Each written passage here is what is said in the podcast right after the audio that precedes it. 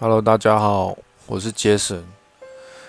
最近心情很不露，所以想要分享一则感人的故事，希望可以给心情跟我一样不露的人一些回到正轨的动力。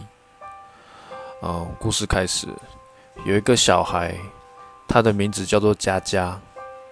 有一天，他要到便利商店去，他骑车。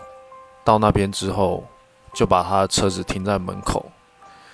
结果店员就走出来跟他说：“哎，弟弟，这边不能停车哦。”这就是一则感人的故事。